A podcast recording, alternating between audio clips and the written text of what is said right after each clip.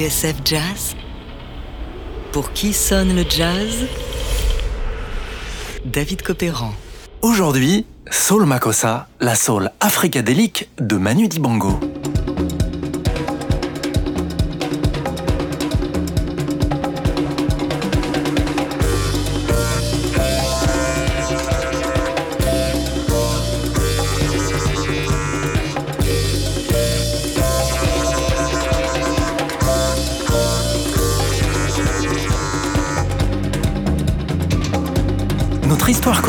Au Cameroun en 1972.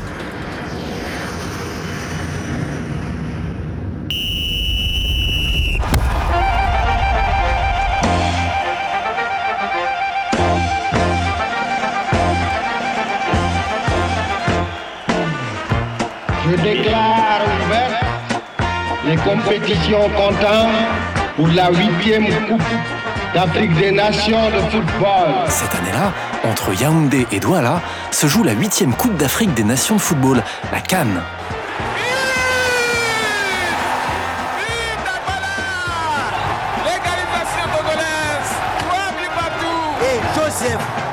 Vous le savez, a placé une tête. Mais alors là, une de ces têtes qui a battu cette fois le gardien de but de Tommy. Un trophée remporté par le Congo au détriment du Mali. Le pays hôte, le Cameroun, se contentant d'une très honorable troisième place malgré une défaite cinglante en demi-finale. Le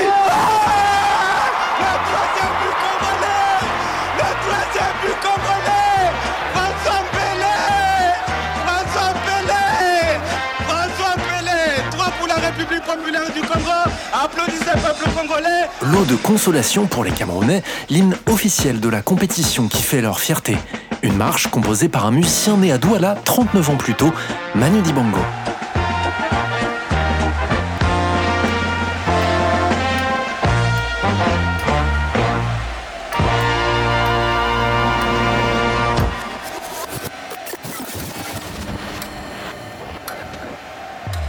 Fonctionnaire et pasteur, maman couturière et directrice de chœur à l'église, Manu Dibango découvre le jazz au lendemain de la Seconde Guerre mondiale.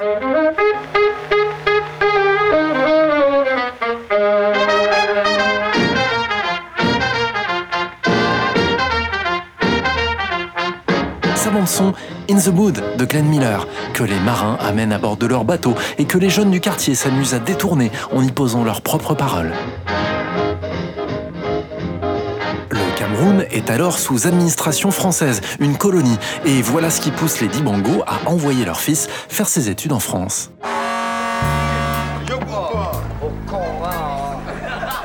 Manu a 15 ans lorsqu'il débarque au port de Marseille en 1949, l'attend ce qu'on appelle alors un correspondant, c'est-à-dire quelqu'un qui va le prendre en charge et le loger moyennant pension.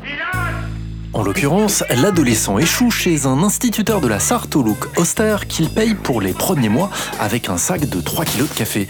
Une denrée extrêmement rare en France à une époque où l'on paye encore le pain avec des tickets de rationnement.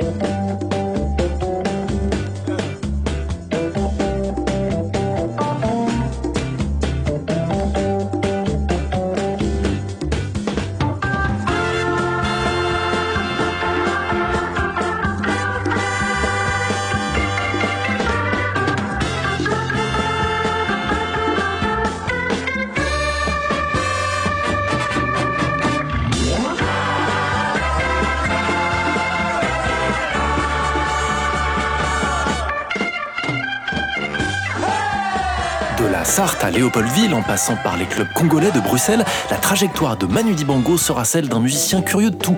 Banjo, mandoline, orgue, saxophone. Un type qui fait le métier de Pigalle au club Saint-Germain, des tournées avec Dick Rivers à ce petit studio de la gare de l'Est où un jour Nino Ferrer l'appelle pour intégrer son orchestre.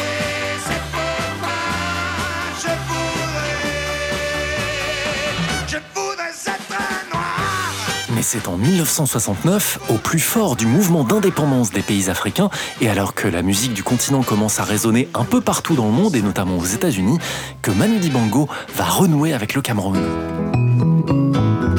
composée avec le grand Francis Bébé, cette chanson Idiba connaît un succès monstre au pays.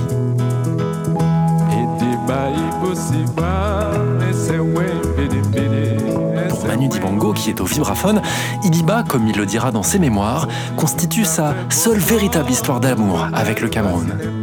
Devenu une personnalité, le saxophoniste est donc en pole position pour écrire le fameux hymne de la Coupe d'Afrique des Nations 1972, un 45 tours que le gouvernement camerounais distribuera gratuitement dans tout le pays, et sur la phase B duquel Manu Dibango va enregistrer un morceau qu'il vient tout juste de composer et qui sonne comme ceci.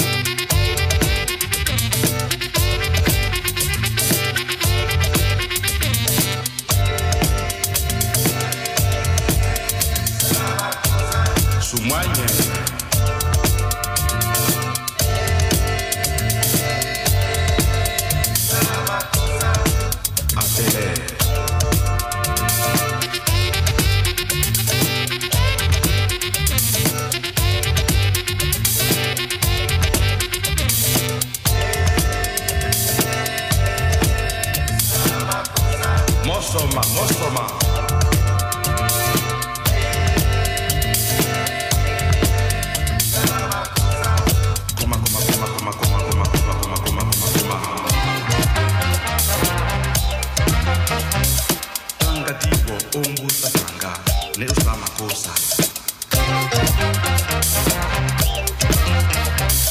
Alumuna, sisi au, yasa makosa.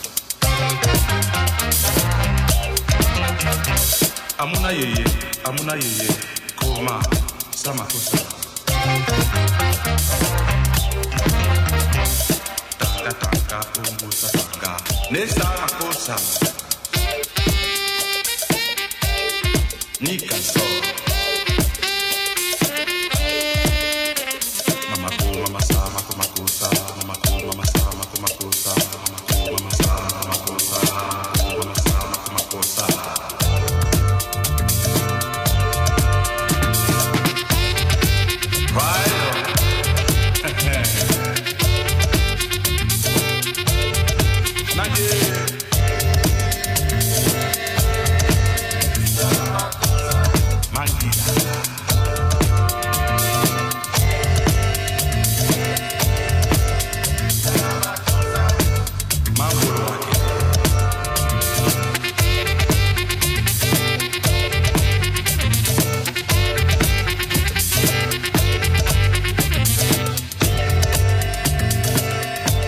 sonne le jazz David Copéran sur TSF Jazz. Aujourd'hui, Soul Makossa, la soul africadélique de Manu Dibango. On a un très bel exemple ce soir de la chanson française qu'on a exportée. Je vais vous raconter l'histoire. C'est un garçon qui s'appelle Manu Dibango, qui, euh, qui joue du saxophone à Paris depuis très longtemps, qui est connu de tous les musiciens. Et il a fait un jour un disque pour son Cameroun natal et pour exactement une équipe de football. Et les Américains sont tombés fous de cette musique. Et finalement, on a exporté de la musique typiquement française. Et vous allez pouvoir le constater, Manu Dibango la musique typiquement française, clame Michel Fugain qui n'a visiblement pas froid aux yeux. Nous sommes sur les ondes de l'ORTF en 1973, et là où Fugain a entièrement raison, en revanche, c'est que Saul Makossa s'est propagé tel une traînée de poudre jusqu'aux États-Unis. Dans la revue Billboard, on apprend, je cite, qu'un single de soul importé, Soul Makossa, se négocie entre 2 et 3 dollars chez les disquaires new-yorkais grâce à son succès exponentiel auprès de la communauté noire. La demande est telle qu'un marché noir s'est développé. Un raid des autorités a permis de saisir 1500 copies présumées pirates de Soul Makossa, des étiquettes de disques et un master, ainsi que l'arrestation d'un patron de label.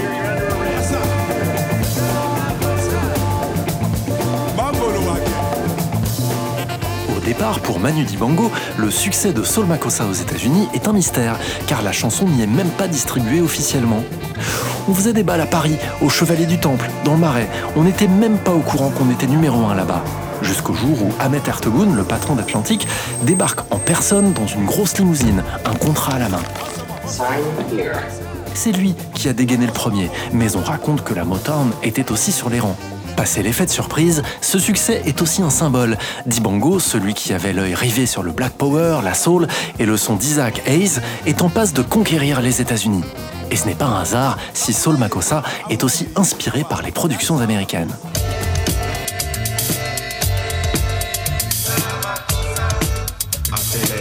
On avait du mal à avoir l'afterbeat très fort, comme ils font là-bas, confiait Manu Dibango à Jean-Michel Proust dans Jazz Story sur TSF Jazz.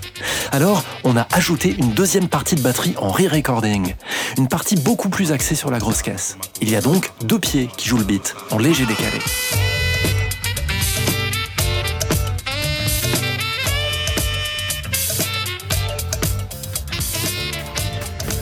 La suite, on la connaît.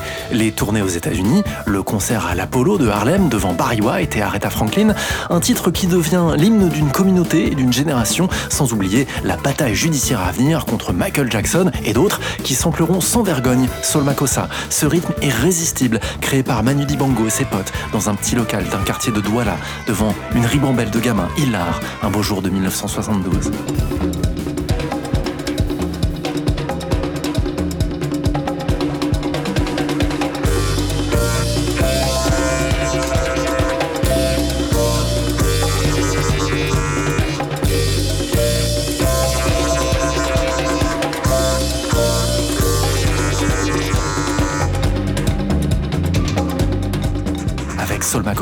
Manu Dibango a créé un son panaché de soul, de funk, de guitare wah de percussions et de rythmes africains.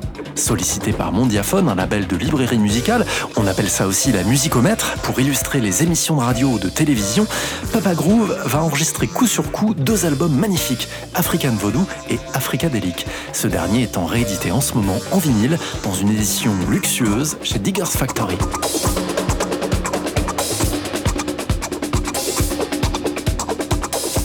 Comme un digest de funk et de musique africaine, Africadelic est enregistré en 1972 au studio Pathé Marconi de Boulogne-Billancourt, là où l'Art Ensemble of Chicago a mis en boîte les stances à Sophie et où Julien Clerc enregistrera quelques mois plus tard son nouvel album.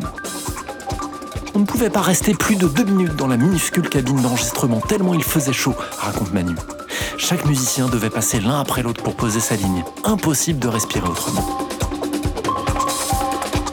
effectivement, la musique de Manu Dibango était beaucoup trop chaude.